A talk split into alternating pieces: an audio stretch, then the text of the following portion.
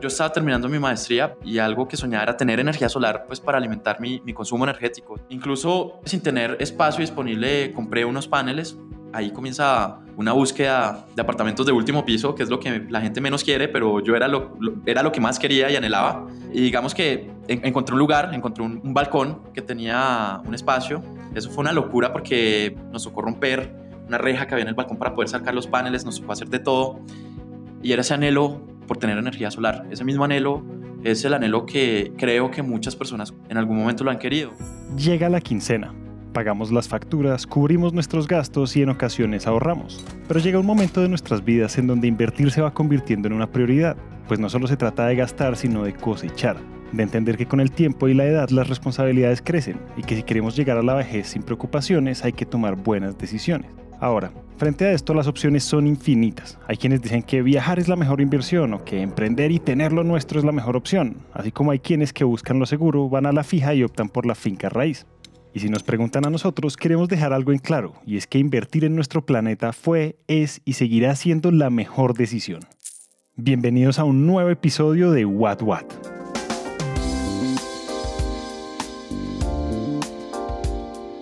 Yo venía a hacer una carrera de ingeniería eléctrica, pues también tuve la oportunidad de, ver cómo Europa venía adoptando de forma masiva el tema de energía solar nuestro invitado de hoy es Eduardo Ospina, cofundador y CEO de Unergy, una plataforma que permite que cualquier persona pueda participar en proyectos de energía renovable, invirtiendo y generando rentabilidades gracias a la implementación de proyectos de energía solar en varias industrias. Nosotros dijimos, bueno, ¿qué está pasando en Colombia? Listo. Primero, un gran potencial de energía solar.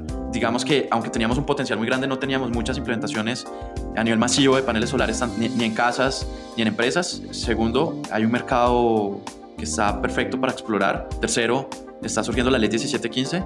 Esas tres condiciones forman algo importante que yo creería que puede ser el primer factor para el éxito de un emprendimiento, que es el timing, ¿no? Es decir, 2014-2015 en Colombia fue el timing perfecto para que una empresa de energía solar entrara al mercado. Frente a todo esto, Eduardo sabía en el fondo que así como él, probablemente muchas personas y empresarios habían encontrado la misma oportunidad, pues por esos años Colombia estaba viviendo un auge y un despertar frente al desarrollo y la implementación de las energías renovables. Y con esto decimos que para poder marcar la diferencia había que pensar fuera de la caja, optar por desarrollar ideas no convencionales e ir más allá. Decidió, digamos, emprender en temas de energía solar. Ahí comenzamos a investigar qué era lo que desde el punto de vista técnico afectaba más el rendimiento de las plantas solares eh, en Colombia y toda Latinoamérica. Encontramos que por el movimiento del sol, durante todo el día se, se perdía en Colombia alrededor del 25% de la energía, entre el 18 y el 25% realmente. Y, encontramos una oportunidad ahí. Dijimos, vamos a crear tecnología y vamos a desarrollar un sistema que pueda aprovechar esa energía que estamos perdiendo por el movimiento del sol que se llama un seguidor solar, que como los girasoles hace que los paneles sigan la trayectoria del sol, eh, y agregamos componentes de innovación. Los paneles solares ya estaban inventados. Desde 1883 para ser exactos. Y no fue hasta la década de los 80 que en Colombia empezamos a hablar de energía solar, y si bien habíamos venido avanzando a pasos de tortuga en la implementación de esta tecnología, para Eduardo era necesario darle un giro a esta historia un sistema que permita que los paneles puedan generar más energía es lo que necesita Colombia, es lo que necesita Latinoamérica para poder tener una energía solar que cumpliera un sueño muy bonito que siempre hemos tenido y es masiva y democratizada. Es decir, este dispositivo pensamos que iba a cumplir ese objetivo de masificación y democratización. ¿Y por qué pensamos que iba a cumplir eso? Porque nosotros en principio lo, lo concebimos para que fuera un dispositivo que estuviera instalado en techos, en toda parte. Luego, cuando fuimos madurando el desarrollo tecnológico, entendimos varias cosas. Primero, necesitamos plata. Plata para madurar ese desarrollo tecnológico. No podemos venderlo porque todavía no está listo. Eh, un desarrollo tecnológico de ese estilo de hardware que tiene algoritmos astronómicos, que tiene una cantidad de tecnología, requiere tiempo. Y ahí fue donde entendimos, tenemos que vender proyectos, o sea, necesitamos monetizar para armar equipo y para seguir invirtiendo en, en innovación. Bajo esa premisa nació Solenium, el primer emprendimiento de Eduardo, pues al final no se trataba solo de vender un desarrollo tan atractivo como los seguidores solares, sino de potenciar su uso. Y por ese entonces esto no podía ser mejor. Mientras Eduardo y su equipo desarrollaban nuevas tecnologías y vendían proyectos en varias partes de Colombia, al mismo tiempo conocían el mercado, sus comportamientos, necesidades y oportunidades a la hora de innovar. Pero... Había un sinsabor. Ese sinsabor era masificación y democratización. Es decir, nosotros estábamos ayudando de cierta forma con este producto a que las plantas de mediana y gran escala sean más rentables y eficientes, pero ¿qué pasa con las personas que siempre han querido participar de proyectos de energía solar? ¿Qué pasa con esas industrias que siempre han querido consumir energía más limpia y que quizás en algún momento no lo han podido hacer? Entonces ahí es donde, donde hicimos un paro en el camino y dijimos, vea, venga, todos nuestros esfuerzos desde el 2015 hasta el 2017 han estado en vender para innovar y para innovar en ese producto que es el, el seguidor solar. Ahí fue donde hicimos una evaluación de todo lo que veníamos haciendo antes, cómo se comportaba un cliente tipo residencial, cuáles eran las necesidades que tenían, cuáles eran sus barreras, cuáles eran las barreras del sector industrial respecto a la implementación de energía solar, por qué no, no es masivo, o sea, si, está, si esto es rentable, ¿por qué, ¿por qué no se está implementando de forma masiva? Porque no toda la gente lo está buscando. Y ahí encontramos respuestas realmente. Si están escuchando este podcast, es muy probable que en algún momento de sus vidas hayan querido tener un panel solar en casa no solo por lo bonito y futurista que se ve, sino porque saben que quieren aportar su semilla al cambio, a esa transformación y reducción de emisiones que el planeta tanto necesita. Pero cuando vamos a la realidad, muchos de nosotros vivimos en apartamentos y no tenemos un techo para tenerlo. O si vivimos en una casa, tal vez tengamos un edificio al lado que nos genera sombra una gran parte del día. O simplemente no tenemos 15 millones de pesos, sí, 15 millones, para instalar un grupo pequeño de paneles y que a su vez sea viable. Y al igual que nosotros, Eduardo en algún momento había sentido eso, y al haber trabajado al mismo tiempo con varias empresas del sector, conocía la otra cara de la moneda. Cuando nos íbamos al sector industrial encontrábamos unos hechos tremendos, o sea, una situación muy contraria a la residencial, unos hechos muy grandes, unos consumos muy grandes, un pago de contribución, que es un pago de energía más elevado, una rentabilidad de los proyectos perfecta, pero tampoco se están generando estas inversiones. Ahora, ¿qué pasaba en el sector residencial e industrial? Pues el sector residencial, limitaciones de espacios, muchas personas queriendo participar y teniendo liquidez para hacerlo, pero, pero definitivamente porque no tienen espacio físico no, no, no podían hacerlo. Y en el sector industrial encontramos muy buenos espacios, todo perfecto, pero eh, focos de negocio muy claros. Y con esto Eduardo se refiere a que en la mayoría de empresas cuando se tiene un presupuesto de dinero libre, ya sea un monto grande o pequeño, muchos optan por invertirlo en mejoras a los equipos de producción, campañas de marketing o simplemente lo guardan en caso de emergencia. Entonces ahí es donde decidimos y encontramos esa barrera grande en, los proyectos industriales de, no invertir en proyectos de energía solar por, por, foco de negocio, pero también por dificultades en la financiación.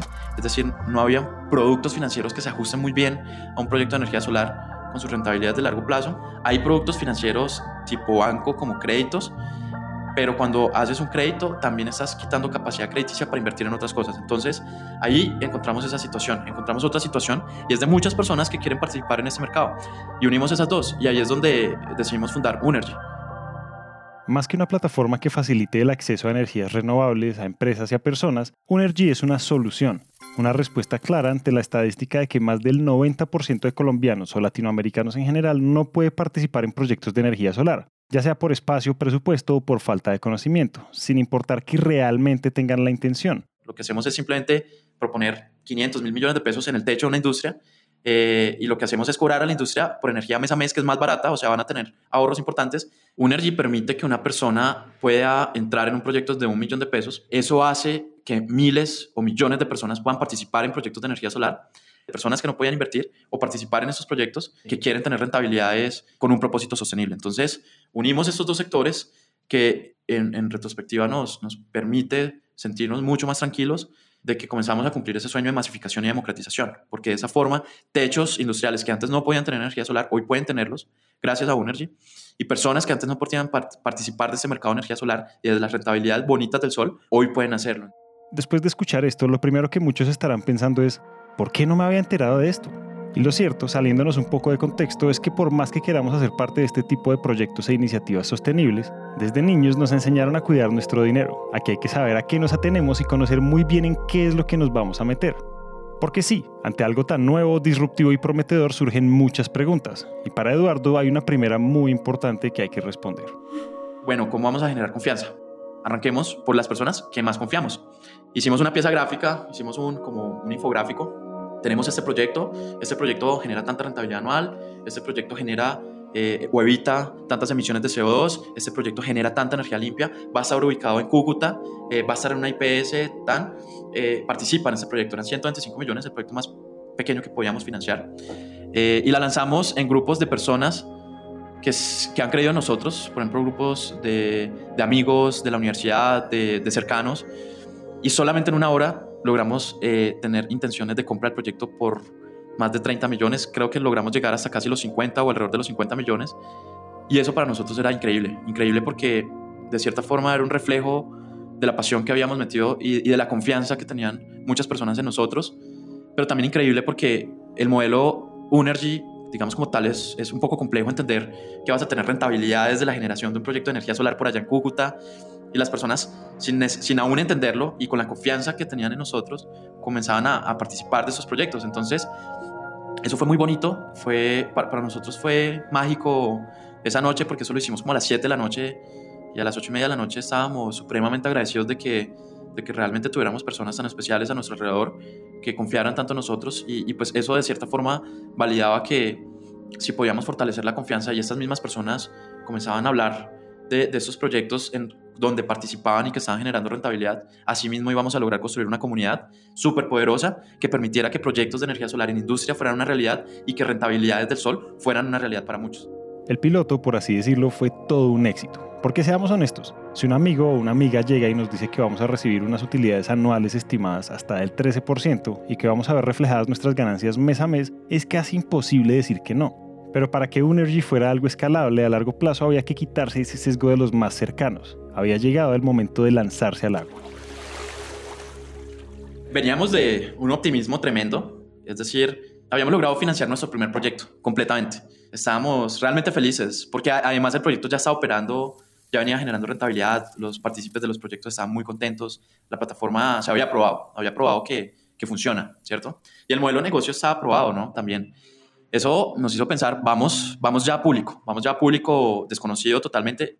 Y, digamos que dijimos, no, pues ya, ya es el momento, vamos a hacer algo, vamos a lanzar el segundo proyecto en la Feria Expo Solar. Me fui para, para la sede, hablé con el, el director Carlos Yepes, el director me dijo, de una, te damos el espacio. Nunca antes habíamos tenido e-, esa forma de que las personas que incluso van a la feria puedan participar. Y dijimos, bueno, la feria van miles de personas, vamos a lanzar Obelisco y seguramente en el segundo día de la feria pues ya va a estar financiado. O sea, eh, pedí un espacio entonces para hacer un, un, webinar pues en el marco de la feria que como estaba con el tema COVID pues ya era virtual. Explicamos el modelo, explicamos las particularidades, lo que teníamos de confianza con blockchain, todas las tecnologías. Fue un espacio realmente muy bonito. Las personas preguntaron, nos pidieron citas de negocios, una cantidad de cosas y lanzamos, lanzamos el proyecto. Nosotros eh, felices eh, hicimos incluso un esquema como de descuentos que era el primero, segundo y tercer mes. Y digamos, dijimos, seguramente esto va a durar dos días, dos días en que duremos recolectando el capital. Pasaron toda la feria y teníamos 3 millones de 360 millones que necesitamos financiar. O sea, absolutamente nada. Y los 3 millones eran un millón de un amigo mío y 2 millones de otra amiga. Y es normal que en estas situaciones pensemos... Pues madre, ¿Será que nos equivocamos? ¿Será que, será que Unergy realmente no genera valor y, y, realmente no es lo que, lo que el mercado buscaba? Y resultó que pasó la feria, pasaron unos días, cuando llega el último día de descuento, eh, seguíamos muy bajitos en inversiones. Mi socio, el CTO de la empresa, se enfermó ese día, recuerdo, y se fue temprano a su casa. 6 de la tarde comenzamos a recibir llamadas, WhatsApp, estoy participando, dígame cuál es el siguiente paso, comenzamos a recibir dinero eh, impresionante, la gente muy a lo colombiano, pues dejó la, participación para, para, el último día. Entonces no, no significaba que realmente no estaba funcionando, sino que el mismo esquema y modelo que nosotros habíamos planteado generaba ese retraso de las participaciones. Ese día fue muy bonito porque nos quedamos eh, hasta la, creo que poco más de las 12 de la noche con algunas personas que están en la empresa, eso parecíamos un call center, recibiendo llamadas y venga, ¿cómo participo? Tan, y entrando y, y, quizás pidiendo algunas explicaciones. Expo Solar había dado un giro inesperado y lo que por algunos minutos se pensó que podía ser un fracaso terminó siendo una de las plataformas de economía colaborativa más innovadoras del país, que ha logrado que las personas inviertan y participen en proyectos de energía solar mientras se educan y promueven la democratización de la energía como un pilar fundamental en la construcción de una sociedad más sostenible hacia el cambio. Hoy en día en el país podemos hablar que cuatro gigantes son los dueños del 90% quizás de la energía de este país, ¿cierto?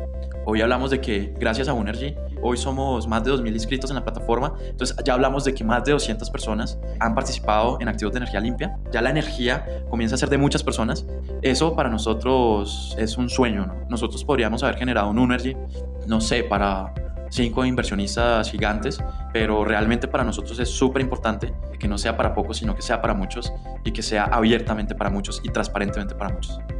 Hoy en día, Unergy busca cerrar el ciclo de la libertad energética de las personas, permitiendo que cada quien tenga la opción de decidir qué tipo de energía limpia quiere tener en su hogar al mismo tiempo que participa activamente en proyectos e iniciativas de transición energética desde su bolsillo, todo sin necesidad de tener paneles solares en casa.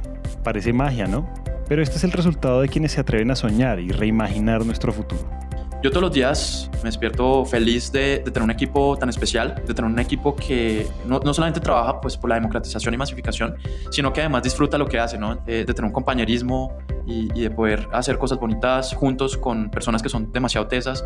Hay muchos emprendimientos alrededor de esto y, y realmente crecen y se permiten crecer gracias a las mismas personas y a las mismas comunidades, porque pues realmente Unergy es una construcción conjunta en la que participamos todos. Hasta acá llegamos hoy. Esperamos que este episodio haya prendido el bombillo de las ideas. Y si les gustó lo que oyeron, los invitamos a dejar una reseña de 5 estrellas en Apple Podcast o a seguirnos en Spotify. A Eduardo Ospina le damos las gracias por compartir su experiencia y sus historias. Si están interesados en conocer más sobre soluciones energéticas, los invitamos a que nos sigan en nuestro LinkedIn Empresas Gasco Unigas Vía Gas. Ahí van a encontrar artículos, invitaciones a webinars y mucho contenido valioso alrededor de la energía. Este episodio de What What fue dirigido y producido por Carlos Bernal, editado por Julián Cortés, musicalizado por Juan Diego Bernal. Los copies y piezas promocionales por Paola Silva y Daniela Corredor. El trabajo gráfico es realizado por Luisa Ríos y todos los episodios son alojados en Spreaker.com. Esta es una coproducción de Empresas Gasco y Naranja Media. Yo soy Julián, muchas gracias por Les recordamos que este episodio fue hecho con fines educativos e institucionales para hablar sobre la transición energética en Colombia. Por esto mismo, el contenido expresado aquí es completamente explicativo.